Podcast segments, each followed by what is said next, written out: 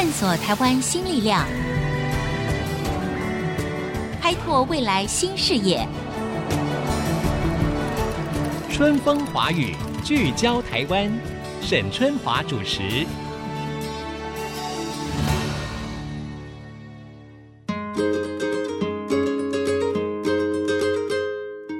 欢迎收听《春风华语》，聚焦台湾，我是节目主持人沈春华。一直以来呢，台湾的教育体系也好，或者我们说很多的课程的安排哈，呃，我们或许都会觉得说，美学跟音乐普遍是被认为缺乏了广度跟深度。那么，尤其有一些弱势孩童哦，包括在歌唱啊、舞蹈非常有天赋的原民儿童，如果没有及时的给予他们发掘或者是培养的话呢，是非常可惜的一件事情。那么也是他们个人、家庭还有我们社会的损失。那么今天呢，我们在节目当中呢，就要来介介绍一位致力于弱势孩童音乐生根和培育的幕后推手，他也是国内第一所原住民实验高中。原生国际学院的创校校长，为什么包括音乐在内的美学教育很重要呢？以原住民青少年作为招收学生对象的原生国际学院办校的理念又是什么呢？校方要透过什么样的方法跟管道来翻转教育，让原住民学生可以增强他们未来的竞争力呢？欢迎今天的来宾，原生国际学院的校长邱元美，邱校长，大家好。对于这个原生国际学院哈，我也是充满了好奇，也充满了期待。我知道在二零一五年的时候，你就创立了新竹市竹爱协会，对不对？这是一个公益社团，是是，最主要是要协助十八岁以下的这个青少年是发展他们的艺术文化美学教育。是。那后来呢，每一年就会举办一个很棒的音乐会，对不对？这等一下呢，我们可以再来聊一下哈。呃，您在这个去年就是二零一八八月份的时候呢，还出任了国内第一所原住民实验高中，呃，它的名字叫做原生国际学院，对不对？是的。啊，您成为他的创校校长。是。我想首先请。您来谈一下，到底这个原生国际学院创校的宗旨是什么？那他招收的学生是以什么为主？我们创校的宗旨理念呢，是我们要培养原住民的精英，培养原住民的精英。精英，嗯，对，嗯、简单讲就是拔尖，OK，、嗯、让他们被看见，然后让世界听到玉山的歌声。原生国际学院是台湾原生教育协会所创办的。已经十年了，嗯，其实原生是一个假日的学校，对，也就是说，孩子们呢，礼拜一到礼拜五在自己部落的学校，对，但是礼拜六、礼拜天呢，我们借用了罗纳国小，嗯嗯嗯，然后教导他们国文、英文、数学，还有唱歌，唱歌。那这个是国中生还是国小生？国小，国小，OK，OK。嗯，但是在部落呢，其实并没有高中。嗯，而且只有光六日，其实要培养孩子是不够的。嗯，所以呃，原生教育协会一直努力的，我们希望能够成立一个专职的学校。嗯，所以去年的八月二十号，成立了原生国际学院。他招收的都是原住民的朋友而且我们目前招生的话是以部落的原住民为主。嗯，第一届主要是以原生的。这个孩子们居多啊，嗯、对，那当然也有泰雅族的，就是在新竹尖石乡也有一个叫泰雅学堂，嗯，那其中也有泰雅学堂的学生。那我好奇就是说，为什么这个学校是要完全招收原住民的青少年？为什么可能对原住民的认同或者是他的文化他也感兴趣的，或者如果你们也重视他们的音乐教育，对不对？是，那是不是也可以招收汉人？但是他是对音乐这个有天赋的小朋友，为什么要只有？原住民的小朋友，这问题太棒了。您提的那个可能性是有的，但是我们现在因为毕竟我们在刚刚创校，校嗯、我们希望呃先以原住民，但是我们绝不排除未来会有你刚刚讲的，我们会招生汉人的学生，嗯、甚至我们也为什么叫国际学院？嗯、因为未来我们也会招收国外的哦，国外的原住民的学生来。就学，OK，好。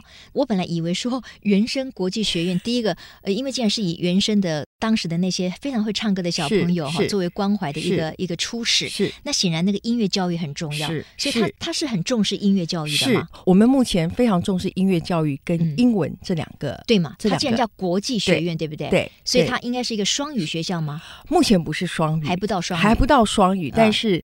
音乐跟英文这两门课是我们目前最重视的。嗯，那当然，其他一般普通高中的呃学科，我们一样也是，嗯、因为我们其实是会期望，我们刚刚说我们是在培养原住民的精英，好，嗯、因为在部落其实城乡差距的教育资源是有极大的落差。没错，嗯、我们在都市里面的孩子，你可能在从小就开始培养到进安亲班，嗯、或者是语文学校，一路家长这样陪伴。对，在部落。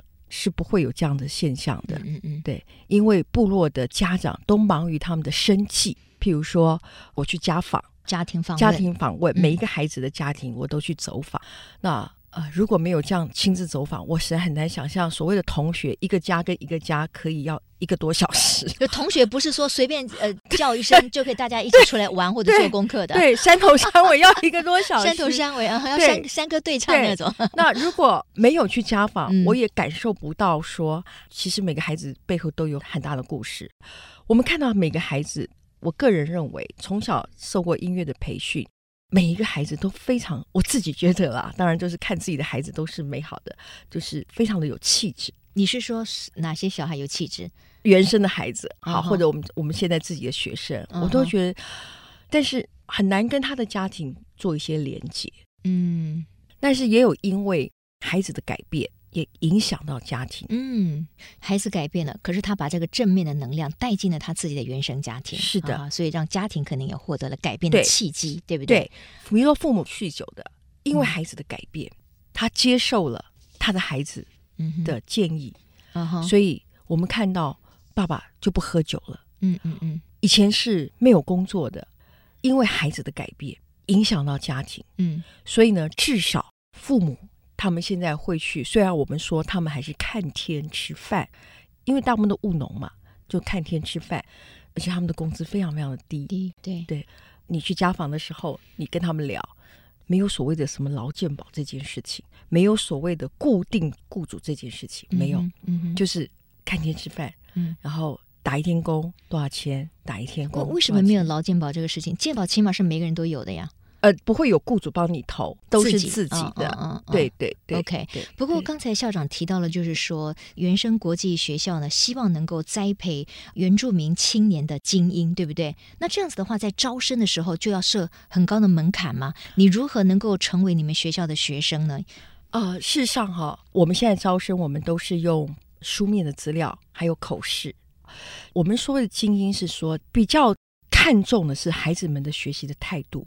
不是说他已经天赋异禀，不是那种的。对，对只要他愿意学习，他的态度是好的，是希望进来之后帮助他成为精英。Yes，哦，OK，OK。嗯，譬如说，我现在的学生，嗯，很多说校长，我国中三年都没有在念书，哎，哦，我都非常的惊讶。嗯哼，那事实上，譬如说，我们是走所谓的寄学制，我们八月十号开学，我们的国英数，我们是不敢 一开始就教高中的。那你们用什么样的课本呢？教什么？啊、我们都是呃老师们自己设计的教材。OK，老师自己设计教材。啊、但是呢，嗯、我们基本上是先从国中的程度，嗯，先让他们复习。嗯，我们一直到了第二季，嗯，就我们现在已经第二季了。嗯、我们才慢慢的步入高中的教材。OK，好，好，我们今天呢跟这个大家访问到的是原生国际学院的校长。那么最主要呢，国际原生学院是台湾第一所以招收原住民青少年为主的一个呃高中的这个学校。那么它的特色以及它的一个主要的目的呢，还有现在这些同学他们的适应情况又是如何呢？未来真的能够帮原住民的青少年提高他们在社会的一个竞争力，然后让全世界看得到台湾原住民的天赋跟他们的才能吗？广告回来之后，我们继续跟大家来聊。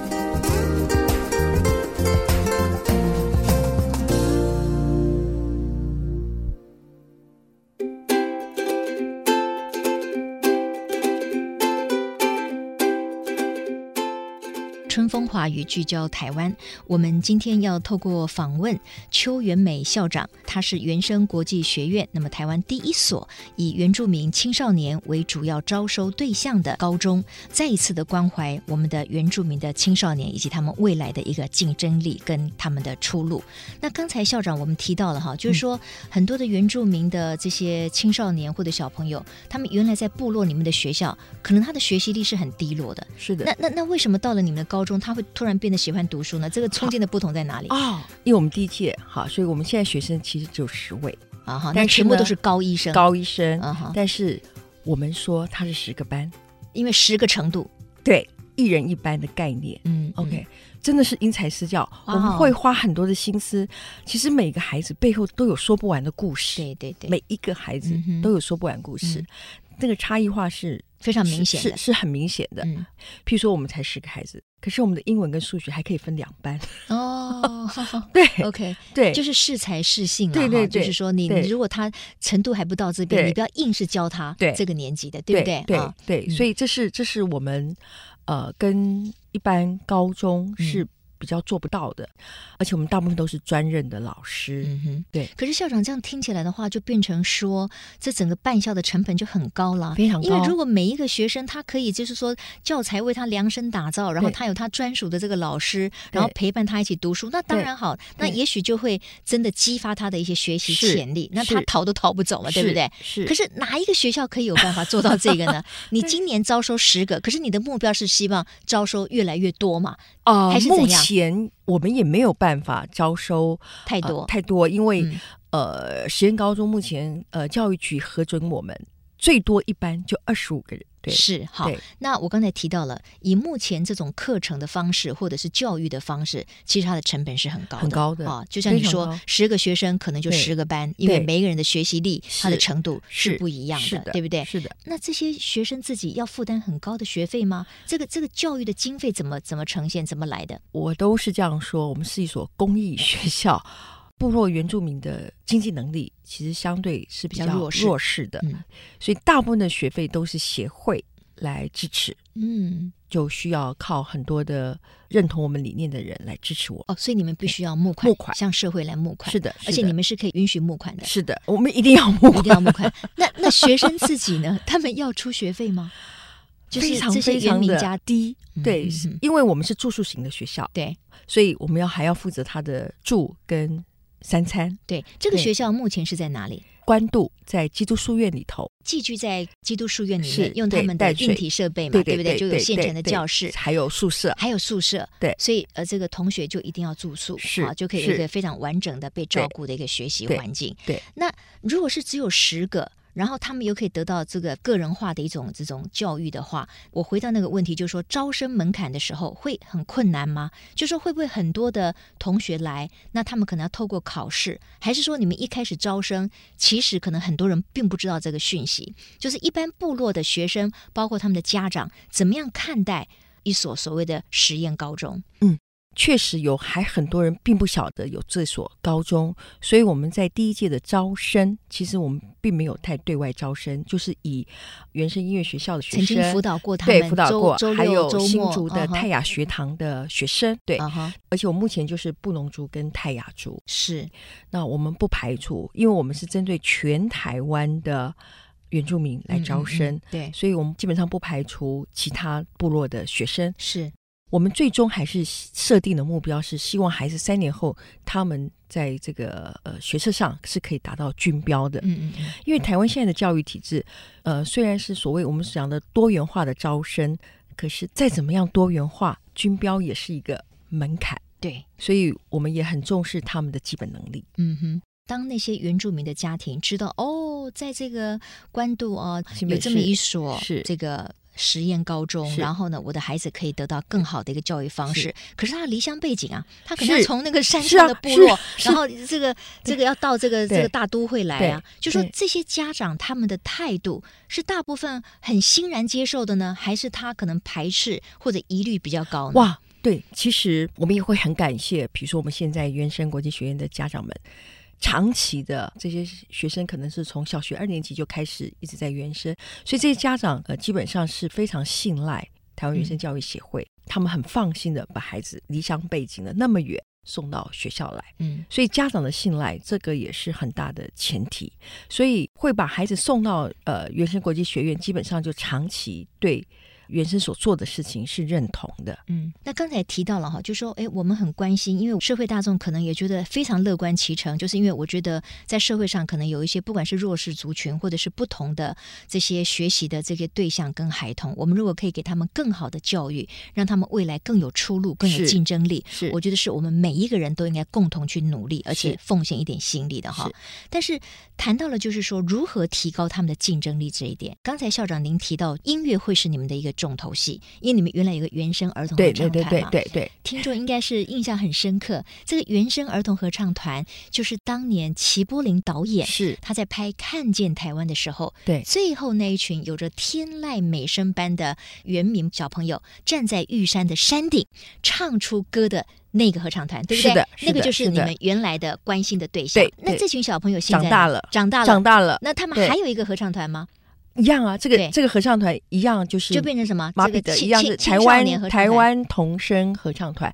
原声现在因为这样发展，然后孩子们渐渐长大了，对，回到比如说一月二十号的竹爱音乐会，对，就是原声四个团第一次，嗯嗯嗯，第一次四个团对。一起演出，嗯，台湾就是刚呃春华您提到的。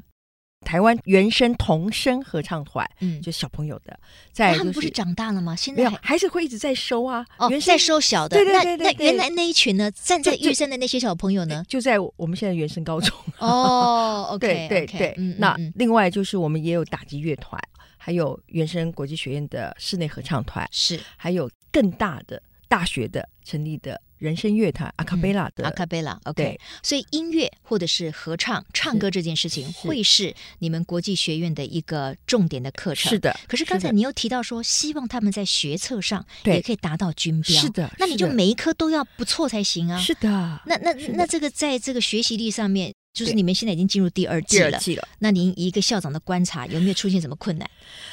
让我很惊讶的是，譬如我刚刚提到，有学生说：“校长，我们。”国中，国中都没在，没在读书的啦，读书的了。对，但是你给孩子们信任，我相信他可以做到。